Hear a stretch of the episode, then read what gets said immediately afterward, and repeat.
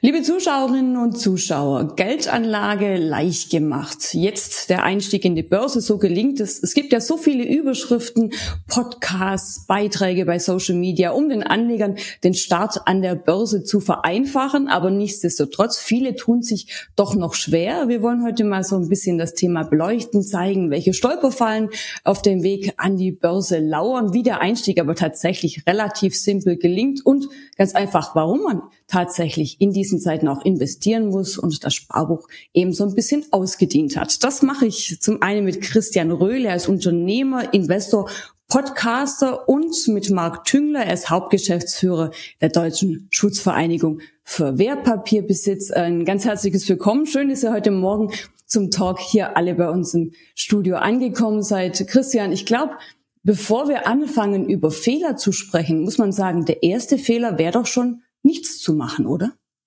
Genau, der erste Fehler ist nichts zu machen, gerade natürlich bei, mit Blick auf die Vorsorge, auf das Alter und einfach zu sagen, na ja, ich verlasse mich auf den Staat, der wird das schon irgendwie retten und äh, Rente wird es dann geben. Natürlich wird es die geben für diejenigen, die jetzt 60 sind, für diejenigen, die jetzt 50 sind, naja, die werden wahrscheinlich schon den einen oder anderen Einschnitt spüren.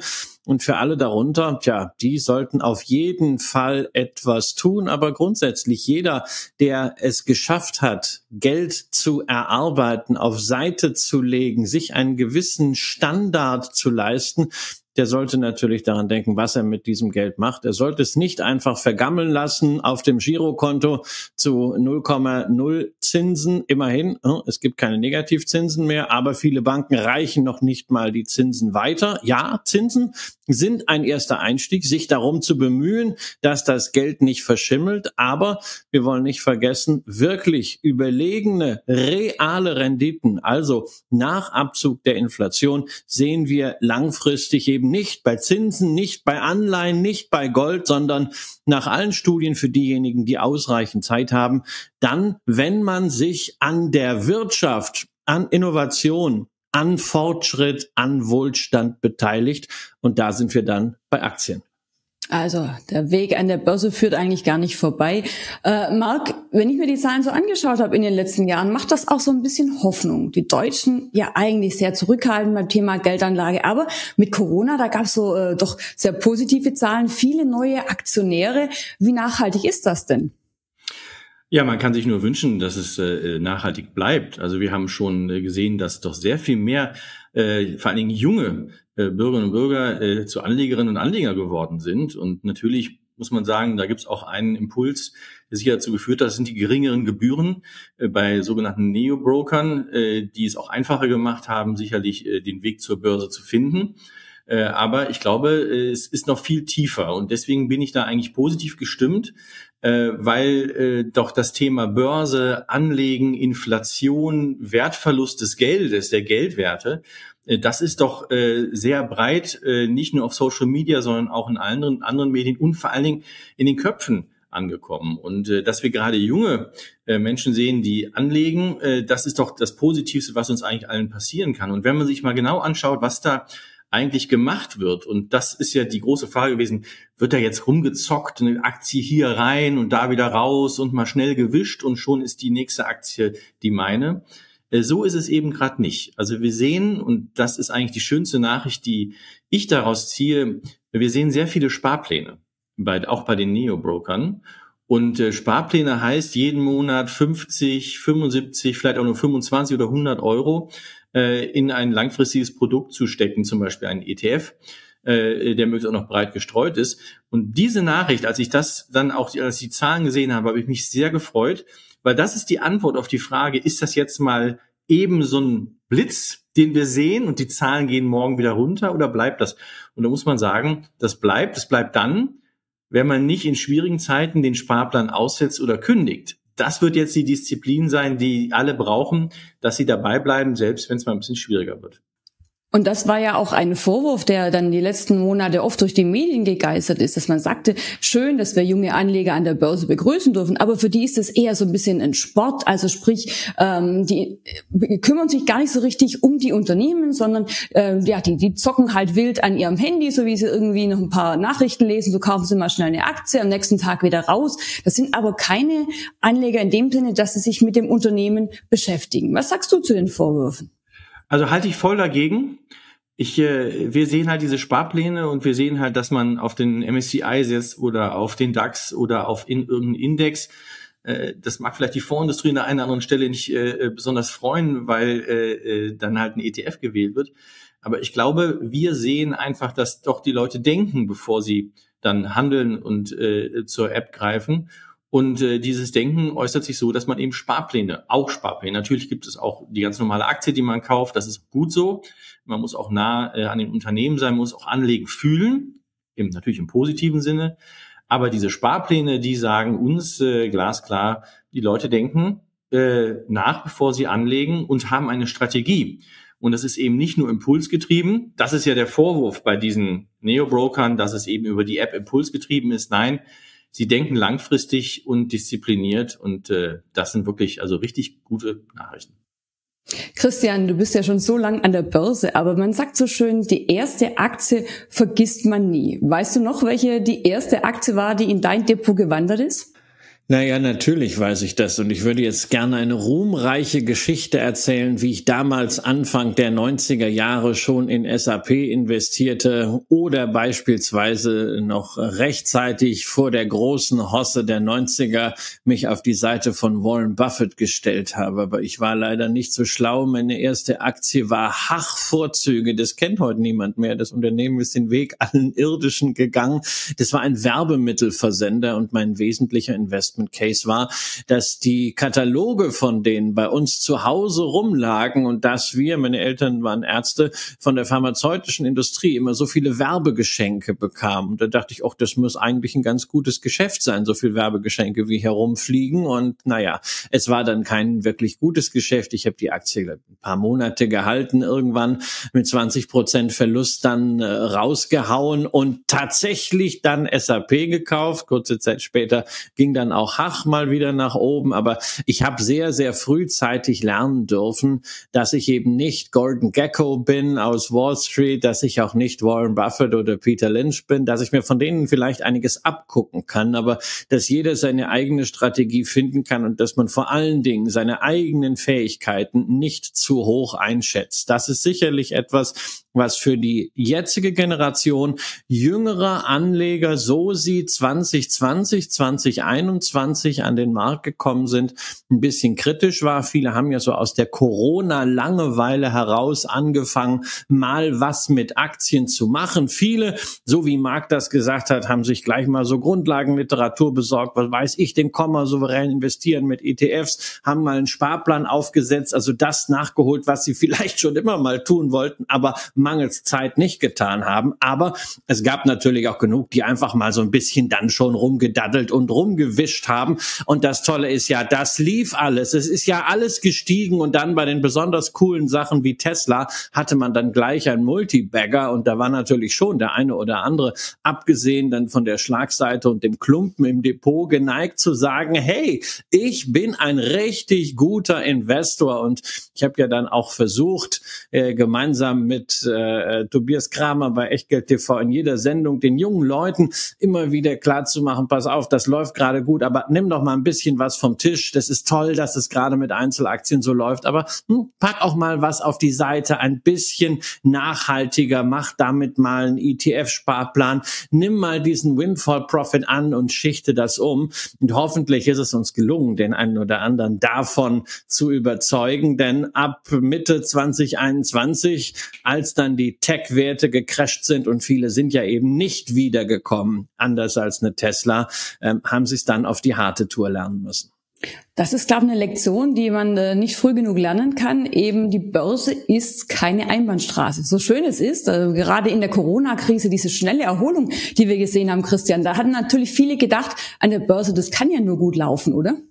Ja, ja, genau. Da hat man dann halt gedacht, ja, das geht doch sowieso immer nur aufwärts und das ist doch voll langweilig, äh, wenn man so eine Aktie hat, die sich innerhalb von vier Wochen gar nicht nach oben bewegt. Wie gesagt, man, das ist alles sehr, sehr fragmentiert. Es gibt sehr, sehr viele, die die Sache von Anfang an rational angegangen sind. Das muss man übrigens nicht unbedingt mit ETFs machen. Das kann man auch machen, wenn man einzelne Aktien kauft. Also ETFs äh, sind großartige Instrumente, um sehr einfach an Märkten zu partizipieren, um sehr einfach diesen Gedanken auch der Partizipation an Wohlstand, Innovation, wirtschaftlichem Fortschritt umzusetzen auf das eigene Depot. Aber also man kann mit ETF genauso viele Fehler machen wie mit einzelnen Aktien auch. Und umgekehrt kann man sich auch aus einzelnen Aktien natürlich ein Portfolio, was zukunftssicher ist, zusammenstellen. Das ist alles eine Frage des Geschmacks, so ähnlich wie beim Kochen. Ne? So nimmt man jetzt Systemgastronomie oder macht man es dann doch in der Küche selber und viele mixen das ja auch im privaten Leben. Warum soll man das nicht in der Geldanlage machen?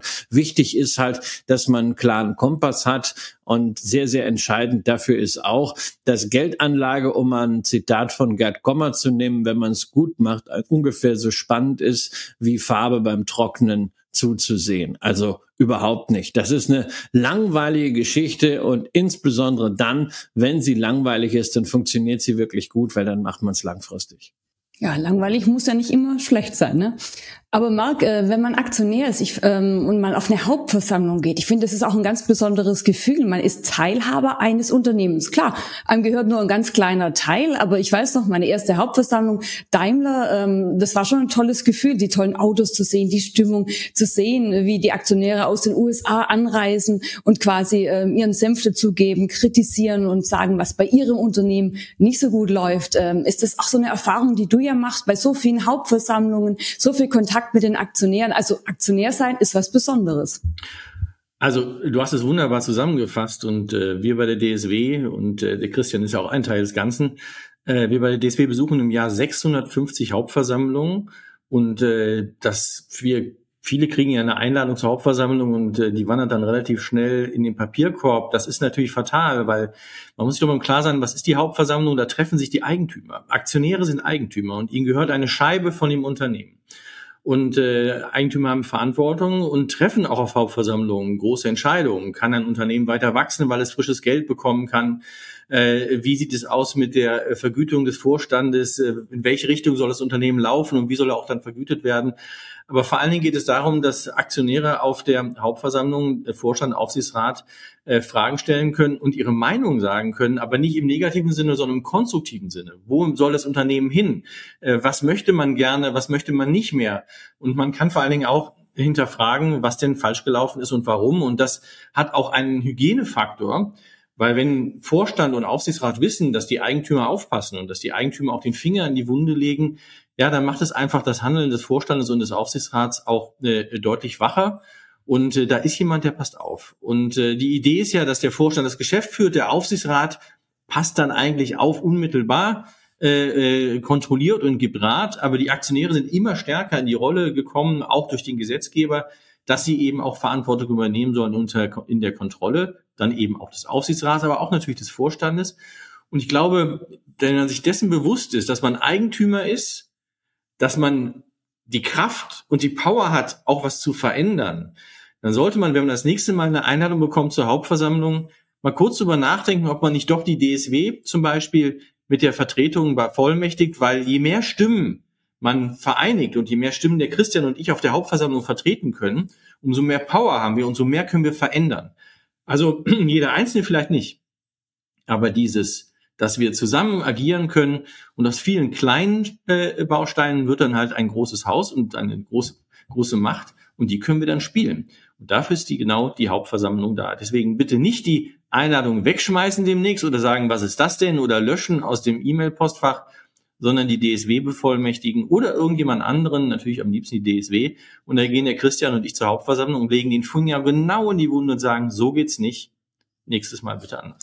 Und wenn ich eins noch dazu ergänzen darf, also wichtig ist natürlich auch, dass wir für diese wichtige Arbeit, nämlich äh, Miteigentümer zu sein beziehungsweise zu vertreten, auch äh, Flankenschutz vom Gesetzgeber bekommen. Das war in den letzten Jahren ziemlich schwierig. Äh, es wurde lange auch äh, gerade von Mark in Person dafür gekämpft, dass die virtuelle Hauptversammlung eben nicht in der Form kommen, gekommen ist, äh, wie sie von Seiten der Unternehmenslobby äh, zeitweise geplant war. Aber wir sehen jetzt zum Beispiel, dass wir ein äh, Wachstums- und Zukunftsfinanzierungsgesetz bekommen haben, was viele großartige Themen äh, beinhaltet, die wir auch als Anlegerschützer immer wieder gefordert haben, gerade mit Blick auf Mitarbeiteraktien und Mitarbeiterbeteiligung. Aber dass wir gleichzeitig unter dem Stichwort Modernisierung des Aktienrechts dort eine Aushöhlung von Rechten der Streubesitzaktionäre sehen, nämlich es gibt jetzt zukünftig dann doch die Möglichkeit, Mehrfachstimmrechte einzuführen und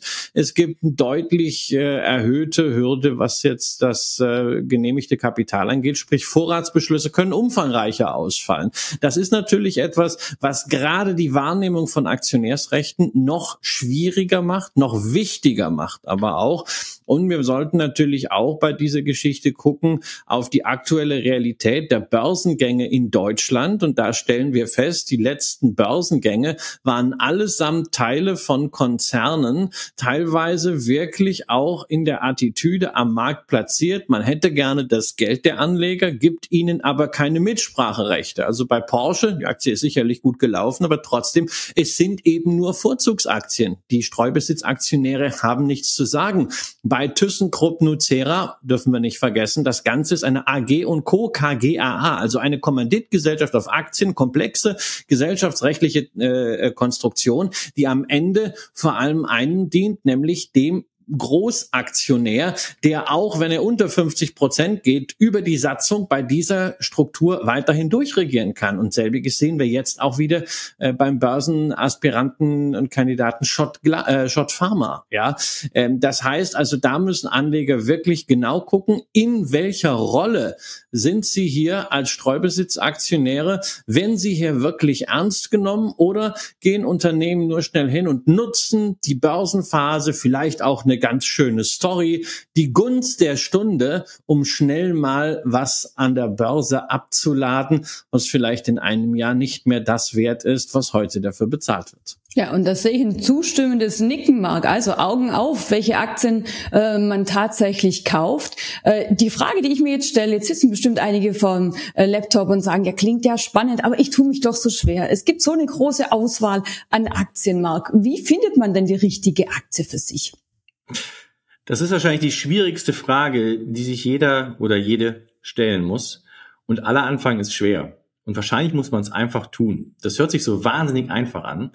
Aber ich glaube, wenn man einfach mal loslegt und klassischerweise äh, macht man das ja mit irgendeiner Aktie, die man in seinem Umfeld oft sieht, irgendein Produkt vielleicht, äh, was man gerne mag, was man vielleicht selbst nutzt und zack ist man natürlich bei Apple äh, oder vielleicht hoffentlich bei Tesla. Äh, ob das dann gut ist, ist eine andere Frage. Aber ich glaube, das Wichtigste ist, dass man irgendwie doch äh, erstens weiß, was man tut, warum man es tut. Das ist das Stichwort Strategie, also irgendwie eine Vorstellung von dem, was man da machen will an der Börse.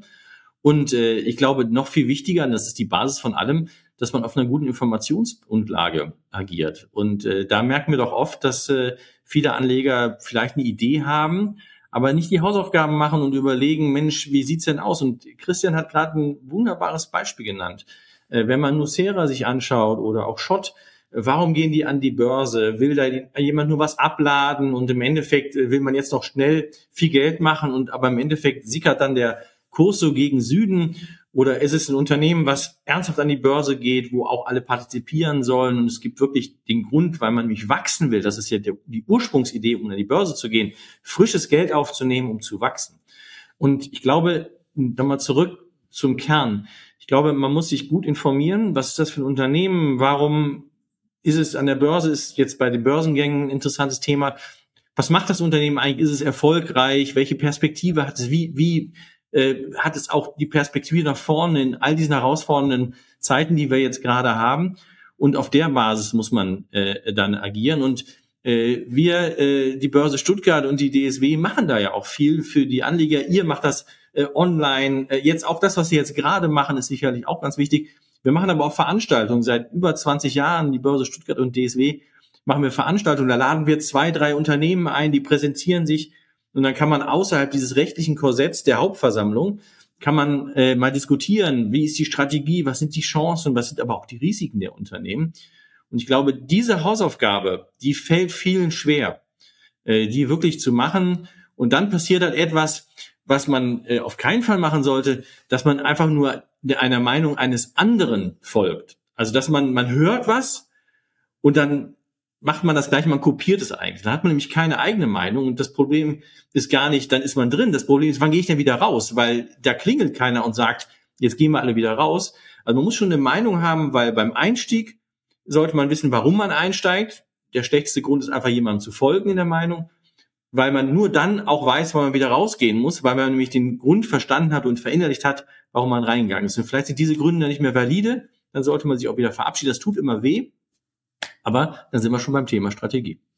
Ja, Strategie und auch ganz viele Fehler. Ich, wir hatten es ja anfangs gesagt, es gibt auch einige Stolperfallen. Christian, das eine war zu wissen, die Börse ist eben keine Einbahnstraße. Es wird nicht immer nur äh, gute und, äh, Jahre und Wochen geben, sondern es wird auch Rücksetzer geben. Das andere ist äh, nicht nur anderen blind folgen. Was sind für dich noch so ganz äh, klassische ähm, Themen, die man ansprechen sollte für diejenigen, die noch nicht so viel Erfahrung auf dem Parkett haben?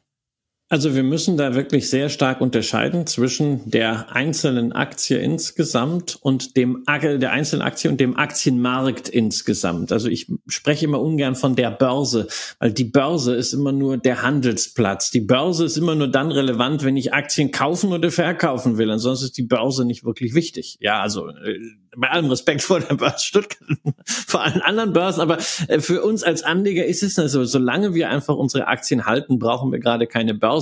Gut, die Börse liefert uns täglich Informationen, äh, was denn andere gerade bereit wären für diese Aktie zu zahlen oder zu welchem Preis sie sie verkaufen würden. Aber solange ich mit meinem Investment Case, wie Marc das gerade auch geschildert hat, zufrieden bin, brauche ich eigentlich gar nicht auf die Börse zu gucken, sondern muss nur aufs Unternehmen schauen. Wenn wir jetzt also sagen, wir haben auf der einen Seite das einzelne Unternehmen und auf der anderen Seite den Aktienmarkt insgesamt, dann muss man sagen, also rein historisch ist der Aktienmarkt langfristig schon eine Einbahnstraße, nämlich in Analogie zu den Gewinnen der Unternehmen zur Wirtschaftsleistung, zum wirtschaftlichen Fortschritt sind auch die Aktienkurse gestiegen, nämlich über entsprechend lange Zyklen. Ja, da waren auch wirklich lange Durststrecken dabei, aber wer in der Vergangenheit 15 Jahre in einen breiten Aktienindex investiert war, hat inklusive der Nettodividenden keinen Verlust gemacht und in aller Regel sehr attraktive Realrenditen erzielen können. Bei der einzelnen Aktie ist es natürlich anders. Da muss man wesentlich enger dran sein. Und deswegen ist es natürlich, wenn wir über den Einstieg sprechen, vielleicht auch wichtig, dass man sagt, okay, man packt den großen Teil des Geldes, den man für den, also das man für den Aktienmarkt vorgesehen hat, mal in eine solche breit gestreute Investmentform wie einen ETF, wo man dann an der langfristigen Einbahnstraße auf jeden Fall partizipiert und man nimmt einen kleinen Teil und kauft wirklich ein, zwei Aktien einfach mal dafür, dass man das Gefühl kennenlernt. Wie ist das denn so als Aktionär eines einzelnen Unternehmens? Vielleicht kommt man dann auf den Geschmack, dass man sagt, naja, also ETF ist ja ganz fein, Systemgastronomie, aber ich möchte lieber selber kochen. Vielleicht stellt man auch fest, uff, nee, also vielleicht so ein bisschen Folklore, Unternehmen, was bei mir am Ort ist, einmal im Jahr auf die Hauptversammlung gehen, fein, aber mehr möchte ich da nicht. Also diese Grundsatzunterscheidung ist sehr, sehr wichtig wichtig. Und ansonsten eine der größten Fehler, die man wirklich machen kann, egal ob mit einzelnen Aktien oder mit ETFs, ist irgendwelchen Hypes hinterher zu laufen. Das zu kaufen, was jetzt gerade in ist, was in allen Medien diskutiert wird. Das ist sogar äh, seit einigen Monaten wissenschaftlich belegt. Die State University of Ohio hat sich nämlich mal diese Sektor- und Themen-ETFs der letzten Jahre angeguckt, also erneuerbare Energien und Wasserstoff und Big Data und was es da alles gab. Und die haben herausgefunden, dass in den ersten fünf Jahren ihres Lebenszyklus diese Indizes und ETFs wirklich dramatisch den breiten Markt unterschreiten von der Performance her. Und das hat jetzt nicht den Grund, dass sie zu teuer sind, dass sie grundsätzlich schlecht strukturiert sind, sondern dass sie wirklich zum Peak, zum Höhepunkt kommen. Das heißt, wenn man also feststellt, zu irgendeinem Thema werden gerade ganz viele verschiedene Finanzprodukte, ETFs, Themenfonds, Zertifikate emittiert, dann ist das ein relativ guter Hinweis darauf, dass dieses Thema überheiß ist. Und gleichzeitig gibt's ja immer so Themen, die stehen so gar nicht im Fokus. Ja, da will irgendwie niemand was mit zu tun haben. Das sind sehr häufig Themen, die dann irgendwann, sofern die wirtschaftliche Basis stimmt, doch wieder an Attraktivität gewinnen. Ein so ein Thema, ja, es ist natürlich ein Stiefkind und man kann darüber gesellschaftlich sehr, sehr kritisch diskutieren. Aber Fakt ist, äh, wir brauchen die nächsten Jahrzehnte noch Öl. Wir werden nicht so schnell davon loskommen beispielsweise Ölgesellschaften oder entsprechende ETFs, die in den letzten Jahren eine beeindruckende Renaissance nach diesen Corona-Tiefs feiern konnten. Marc, ähm, was kannst du noch ergänzen? Was bekommst du so noch mit in der Praxis? Wir haben gesagt, die Anleger haben manchmal falsche Erwartungen. Ähm, jeder braucht natürlich seine eigene Anlagestrategie. Was fällt dir sonst noch auf im Gespräch? Was brennt dir so ein bisschen unter den Nägeln, was man den Anlegern so mitgeben muss? Also der Christian hat gerade, Christian, du hast das hervorragend zusammengefasst. Wir sehen, ich bin jetzt schon über 20 Jahre hier bei der DSW und habe schon viel schreckliche Sachen gesehen. Und äh, die schrecklichen Sachen, die ich gesehen habe, hatten immer mit Modethemen auch zu tun. Wind, Solar, ganz schrecklich. Äh, und dann wirklich wird der Verstand ausgeschaltet und man geht äh, all in teilweise. Dieses all in ist auch äh, etwas, was äh, glaube, Christian hatte gerade auch nochmal gesagt, wie man vielleicht mal so reingehen kann in den, in den, in den Markt, indem man halt auch das aufteilt. Alleine das schon, dass man darüber nachdenkt, gehe ich jetzt mit dem ganzen Geld in eine Aktie, zwei Aktien, drei Aktien oder auch mal äh, in den ETF rein. Also dieses, dieses Streuen, ja, da wollen wir jetzt gar nicht anfangen. Das, das kennen wahrscheinlich alle, äh, dass man das äh, dringend machen muss, um wenn mal was in die Hose geht, dass eben vielleicht andere Dinge dann besser laufen. Und ich glaube, dass das äh, ist das eine, diese Modethemen. Und das andere ist einfach, ich glaube, es hat was mit Disziplin zu tun. Ähm, ich sage immer, Time schlägt Timing. Alle suchen immer genau den richtigen Zeitpunkt, wann sie jetzt etwas tun. Mache ich es heute, mache ich es morgen. Und natürlich ist es so, wenn man eine Aktie oder einen Fonds kauft, in der Sekunde, wo man es kauft, eine Minute später ist der Kurs besser, je nachdem, auf welcher Seite man steht. Das muss einem alles egal sein, weil man kauft nicht, weil in der Sekunde der Kurs so ist, sondern man kauft, weil man überzeugt ist von irgendetwas. Und ich glaube, das ist äh, äh, ganz wichtig, dass man nicht so sehr in diesem Timing-Modus ist. Wann mache ich etwas, sondern ich muss eher die Grundlage, die Strategie haben. Warum ist jetzt gerade dieses Thema, diese Aktie, dieser Fonds, äh, vielleicht jetzt mal auch auf, auf irgendeine Region, wieso ist das das Richtige? Und dann muss man wahrscheinlich in Abständen von nicht jeden Tag, sondern wahrscheinlich von Monaten, je nachdem, wie äh, heiß das Thema gerade ist, wobei wir gerade gelernt haben, heiße Themen sind keine guten Themen, äh, muss man das nochmal immer wieder überprüfen. Aber man darf sich keinen Stress machen. Und deswegen mein Appell ist, nicht so sehr aufs Timing achten. Man trifft nie den richtigen Punkt. Also ich habe noch nie jemanden getroffen, alle erzählen das, ne? Der genau unten gekauft hat und genau oben ver, äh, äh, verkauft hat. Das, das gibt es schlichtweg nicht. Deswegen den Stress kann schon mal jeder ablegen, dass er da äh, äh, derjenige oder diejenige sein muss, die das schafft. Und deswegen äh, entspannt bleiben, eine Idee haben, die umsetzen und ob das heute oder morgen passiert, ist vollkommen egal. Und wenn man mal nicht weiß, was man machen soll, weil man Stress empfindet, weil die Unsicherheiten groß sind, dann ist es auch nicht schlimm, wenn man mal Cash irgendwo liegen hat für eine gewisse Zeit. Die Idee ist ja, dass man anlegen will. Aber wenn dann mal was geparkt wird für einen gewissen Zeitraum, was macht Warren Buffett auch? Der hat auch die Taschen tief und äh, da liegt viel Cash rum. Aber man sollte immer beim Anlegen bleiben und überlegen, was kann ich als nächstes machen, aber keinen Stress dabei empfinden. Das wäre das Schlechteste. Es gibt ja auch immer wieder negative Schlagzeilen. Wirecard beispielsweise blieb dem einen oder anderen doch sehr schmerzhaft in Erinnerung, um äh, quasi, damit solche Betrugsfälle und solche negativen Themen nicht zu viel Raum einnehmen, ist da vielleicht die richtige Strategie, auch einfach breit zu streuen? Ich weiß, Christian hat viele, viele Aktien im Depot, ist vielleicht auch ein Thema, um äh, zu sagen, wer breit streut, fällt nicht, stimmt jetzt nicht ganz. Natürlich gibt's immer wieder Auf und Abs an der Börse, Christian, aber das ist dein Rezept, um eben den einen oder anderen Problemfall so ein bisschen äh, ja, auszuschaukeln.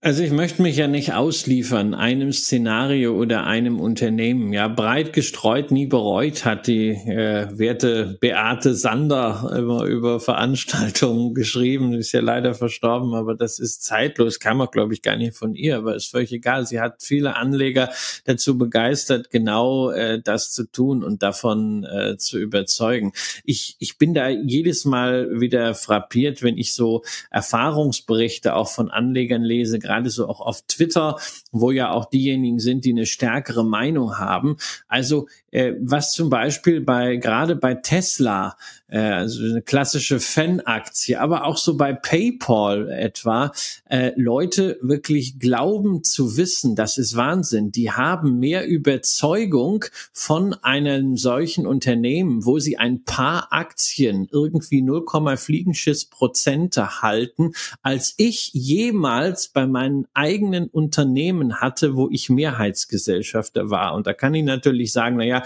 ich bin jetzt nicht so ein Conviction Guy, der so felsenfest überzeugt ist, sondern ich war wirklich froh, dass ich Unternehmer sein irgendwann weitgehend in den Hintergrund treten lassen konnte und äh, eben nicht mehr Ressourcen konzentrieren lassen, äh, konzentrieren musste, sondern breit diversifizieren konnte, um Vermögen zu streuen. Aber da muss man sich natürlich schon mal hinterfragen, ob man mit so wenigen Aktien aus der Außenperspektive sein Vermögen, häufig seine Existenz so Einzelfällen ausliefern möchte oder ob es nicht da doch mehr Sinn macht und sagt, okay, ich habe einen Teil, das ist dann meinetwegen High Conviction im Depot, da habe ich wirklich nur zwei, drei Aktien, wo ich voll überzeugt bin, aber den ganz großen Teil, den habe ich breit diversifiziert. Entweder macht man es manuell, wie ich das mache, oder man nimmt halt wirklich eine Lösung mit ETFs und dann sind natürlich Fälle wie Wirecard, nach wie vor ein Desaster für die Aktienkultur, für den Wirtschaftsstandort Deutschland. Aber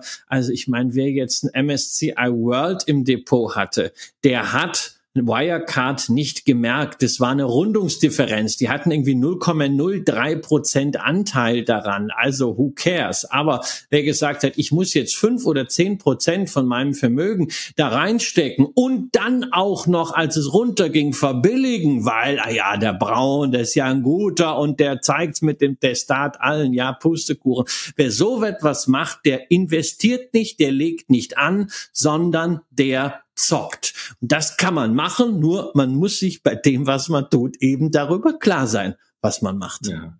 Und da muss ich nochmal vielleicht ganz kurz ein, wir haben ja diese Diskussion über die Aktienrente in den letzten zwei Jahren, vielleicht drei Jahren sogar gesehen. Und genau das, Christian, was du gerade gesagt hast, ist ja das, das, das Argument, was die Gegner der Aktienrente vortragen, indem sie sagen, schaut euch an, Telekom damals, äh, Wirecard, äh, hier haben wir noch ein paar andere Beispiele äh, mit zum Beispiel äh, Bayer oder äh, Siemens Energy, die ja auch gut runtergekommen sind. Spielt aber gar keine Rolle.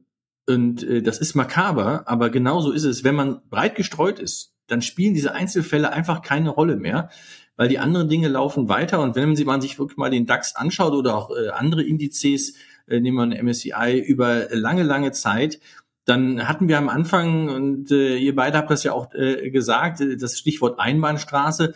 Wenn man sich wirklich mal anschaut, was die Indizes gemacht haben, dann sind die einfach äh, gegen Norden gelaufen. Und da gab es immer wieder Rückschläge. Und äh, da muss man sagen, wenn man breit gestreut war, haben die einen nicht interessiert. Und wenn man einen langfristigen Anlagehorizont hatte, haben die einen auch nicht interessiert, weil man war ja gar nicht gezwungen rauszugehen. Jetzt kann man sagen, ist das nicht Blindflug? Man bleibt einfach drin, ganz stur, also eine gewisse Sturheit wünsche ich allen Anlegern, weil es gibt manchmal auch Sachen, die sind nicht schön. Und da muss man dann einfach immer wieder sich selbst natürlich testen. Habe ich eigentlich das Richtige gemacht? Ja, nein, das weiß man eben absolut, äh, absolut weiß man das nie. Aber man hat ja schon eine Idee, warum man etwas getan hat. Immer wieder hinterfragen, aber nicht zu tief. Das macht einen auch wahnsinnig. Aber ganz wichtig ist, die Einzelfälle, die wir, über die wir so viel sprechen, auch hier jetzt ja wieder, wichtig ist die Message, das spielt keine Rolle, wenn man nicht na, ohne Strategie einfach all in gesetzt hat. Und das sollte man niemals machen. Und der Christian hat das auf den Punkt gebracht. Und viele wird es stören, das zu hören, aber das ist dann nicht mehr anlegen. Und erst recht nicht mit Strategie, sondern es ist im Endeffekt äh, genau das, was er gesagt hat, nämlich einfaches Zocken. Und darüber reden wir hier nicht. Und es geht um den Aufbau von Vermögen, es geht um die Altersvorsorge, um den langfristigen Teil. Und da ist das einfach ganz gefährlich. Wir haben über Fehler gesprochen, ganz gefährlich, nur auf eine Karte zu setzen. Marc, ähm, was kann man jetzt den Anlegern mitgeben? Doch wo kann sich äh, gut informieren? Was gibt es Spannendes im Herbst an äh, Terminen, um weiter in die Materie einzutauchen? Und ich finde, äh, bei allem, äh, über was wir immer diskutieren, darf man eins nicht vergessen. Geldanlage ist wichtig, aber es kann auch richtig Spaß machen. Also insofern, wo können Anleger sich noch ein paar Impulse holen? Wo gibt es spannende Termine? Also was ich natürlich, das ist kein Scherz und das ist auch nicht, weil wir hier zusammen sind, also natürlich ist die, die Webseite und auch die Kanäle von der Börse Stuttgart äh, wirklich eine sehr wertvolle Informationsquelle, weil ihr macht sehr viel. Die meisten wissen das gar nicht. Wem ich auf jeden Fall folgen würde, wäre dem Christian äh, auf all den Kanälen, weil äh, er einfach über den Tellerrand hinausschaut. Und Christian, du machst ja immer auch tolle Grafiken, dass man das noch besser greifen kann. Also das ist meine Folgeempfehlung, äh, ihr zwei. Äh, ich glaube aber, am Ende des Tages äh, wird das wahrscheinlich noch gar nicht reichen, weil das sind eben viele Mosaiksteinchen, die zusammen das Bild machen. Und deswegen äh, ist es wichtig, dass man eine eigene Meinung hat und die bildet man, indem man rechts, links und überall mal schaut. Nicht zu viel. Man wird da auch merken mit der Zeit, da gibt es welchen, denen kann man vertrauen, eher welchen, die kann man nicht so vertrauen. Wir von der DSW machen mit euch, mit der Börse Stuttgart, äh, äh, Christian ist auch in Berlin zum Beispiel immer dabei, machen wir Abendveranstaltungen, wo sich Unternehmen vorstellen, wo man aus erster Hand von den Unternehmen hört, was sind eigentlich die Herausforderungen. Und ich möchte das gar nicht nur beziehen, wenn man so ein Unternehmen hört jetzt auf das konkrete, auf das konkrete Unternehmen, was ist da los, sondern man hört auch ganz viel über Branche, über Markt, über Herausforderungen. Das große Thema China, wie verhalten sich Unternehmen? Gehen sie weg aus China nach Vietnam oder was weiß ich wohin? Ja, wird das ein Problem? Äh, wie steht man gegenüber den USA, muss man da jetzt hin? Also all diese Informationen, auch die Makroebene wird da adressiert. Und deswegen sind alle hier herzlich eingeladen, wenn wir mit der Börse Stuttgart im November, glaube ich, treffen wir uns da wieder, äh, wenn wir so eine Veranstaltung machen. Da sind wir auch vor Ort. Da kann man auch mit uns sprechen. Also äh, informieren und die DSW hat natürlich auch ein schönes Angebot, äh, um äh, zu schauen, was man alles machen kann. Die DSW, was macht sie eigentlich? Wird oft gefragt, was, was macht eigentlich die DSW? Also wir schieben auch den Vorhang zur Seite. Die Leute haben, wir haben 35.000 Fragen, Anfragen pro Jahr, die uns erreichen. 35.000. Wo die Leute einfach nur wissen wollen, was passiert da? Was ist das für ein Produkt? Warum ist das jetzt passiert? Warum ist jenes passiert? Wir sind keine Anlageberater, das dürfen wir nicht, aber wir schieben den Vorhang weg gemeinsam mit den Anlegern, um zu schauen, besser drauf zu schauen, besser zu verstehen, was ist da eigentlich passiert. Das ist der Kern. Man muss immer wissen, was passiert da eigentlich. Oder zumindest sollte man versuchen, es zu verstehen. Das ist, glaube ich, der Anspruch, den man haben sollte als Anleger. Ja, Christian, was äh, wirst du den Anlegern noch ähm, ans Herz legen? Wo gibt's Infos? Wie oft soll man sich mit dem Thema Börse überhaupt beschäftigen? Also es gibt so zwei Zitate, die mir dazu einfallen. Das eine ist von Peter Lynch, einem der legendärsten Investoren aller Zeiten. Er hat den Magellan Fund gemanagt bis in die 90er Jahre und sein Wissen halt wirklich in großartigen Finanzbüchern dann auch geteilt. Wusste aber auch übrigens, wann dann irgendwann mal Schluss war und hat sich dann anderen Themen zugewandt. Äh, Peter Lynch hat uns erklärt, mit offenen Augen durch die Welt zu gehen. Das ist sicherlich etwas, was für jeden Anleger sehr, sehr wichtig ist. Bloß nicht mit, mit Scheuklappen, nur auf äh, die eigene Bubble zu gucken, also nur immer wieder Resonanz und Bestätigung zu bekommen, das, was man äh, in der Behavioral Finance diesen Confirmation Bias nennt, einzuholen, sondern sich wirklich auch mit konträren Meinungen zu beschäftigen. Viel wichtiger als Anlagepostillen zu lesen sind eigentlich äh, Medien, die einen breiteren Ansatz haben, äh, vielleicht auch nicht nur deutsche. Es gibt ja auch im Ausland Qualitätsmedien, die man auch recht günstig abonnieren kann. Will da jetzt keine Werbung Werbung machen, aber also ich habe beispielsweise das Wall Street Journal für äh, zwei Euro im äh, Monat und das finde ich eine ganz großartige Geschichte, um einen Blick von außerhalb zu haben. Das ist das eine. Das andere ist aus dem Kölschen Grundgesetz, ja, mach Idiot ever nicht so oft, ja. Also mach's gut, aber nicht zu oft. Vor allen Dingen das nicht übertreiben. Du hast eben gesagt, äh, äh Conny, Geldanlage macht dann auch Spaß. Ja, das ist fein, Spaß soll's machen, aber man sollte nicht anfangen, es als Hobbys zu sehen. Denn Hobby kosten Geld und das ist bei Geldanlage ganz falsch. Das heißt also, nicht jetzt glauben, man muss jetzt hier noch einen Börsenbrief haben und da noch auf drei Veranstaltungen gehen, so dass das wirklich so ein, so ein Nebenjob wird, der dann auch unglaublich viel Zeit frisst. Weil bei den meisten ist es halt einfach so, dass sie den größten Hebel darüber haben, dass sie ihre Arbeitskraft optimieren, sich da fortbilden, entsprechend mehr im Job verdienen. Da können sie auch mehr investieren. Ja, ich meine, ich persönlich bin in der Lage mit einer äh, etwas äh, fortgeschritteneren Karriere. Ja, ich habe jetzt nicht mehr im Arbeitsleben diesen äh, Hebel, den habe ich im Vermögen. Wer das macht, ja, der kann das dann tun. Aber wirklich das Ganze dosieren und auch zu gucken, bei aller Begeisterung, die gerade bei jungen Leuten dabei ist, wie setze ich meine Zeit richtig ein und vor allen Dingen, wie setze ich auch mein Geld richtig ein. Es gibt so viele gute Informationsquellen, so viele Möglichkeiten, auch etwas für in Anführungszeichen das Mindset, wie es heute so schön heißt, für Finanzen zu tun. Da kann man dann noch wirklich auf Veranstaltungen von euch gehen, von der Börse Stuttgart, auf DSW-Veranstaltungen gehen. Man kann beispielsweise auch meinen Podcast hören, den ich mit äh, Horst von Butler mache, von der Wirtschaftswoche, wo wir uns bemühen, äh, Wirtschaft, Geldanlage, Mindset unter einen Hut zu bringen. Das ist alles kostenlos. Man muss nicht in irgendwelche Coachings gehen, wenn man 5000 Euro anzulegen Kollegen hat, gleich ein 3000 Euro Coaching. Das ist Wahnsinn, sowas zu machen. Und wenn man 100 Euro im Monat spart, braucht man auch keinen Börsendienst, der 30 Euro im Monat kostet, sondern da wirklich dran denken, wo ist der Hebel? Und bei ganz vielen Dingen, die man da so sieht am Markt, gibt es eben diesen Hebel für die Anbieter dieser Leistung, aber nicht für den Anleger, der das Ganze bezahlen muss. Ja, also viele, viele Informationsquellen, um sich dem Thema anzunähern. Die perfekte Anlagestrategie für, allen, für alle Anlegerinnen und Anleger, die gibt's natürlich nicht. Das haben wir gerade wieder gehört. Jeder muss so ein bisschen seine eigene Strategie definieren. Inwieweit will ich Aktionär sein, richtig am Unternehmen partizipieren, eine Hauptversammlung besuchen oder mag ich doch einfach den klassischen Sparplan, steige in den ETF ein, der vielleicht manchmal langweilig erscheint, aber auf lange Sicht die letzten Jahre doch wirklich sehr erfolgreich lief. Vielen Dank, ihr beiden, für die vielen Tipps und liebe Zuschauerinnen und Zuschauer von uns natürlich weiterhin viel Erfolg beim Thema Geldanlage.